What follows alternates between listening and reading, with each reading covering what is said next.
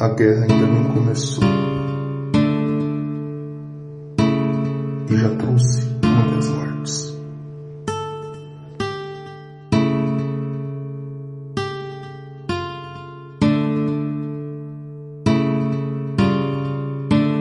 O mundo precisa de alguém que possa trazer esperança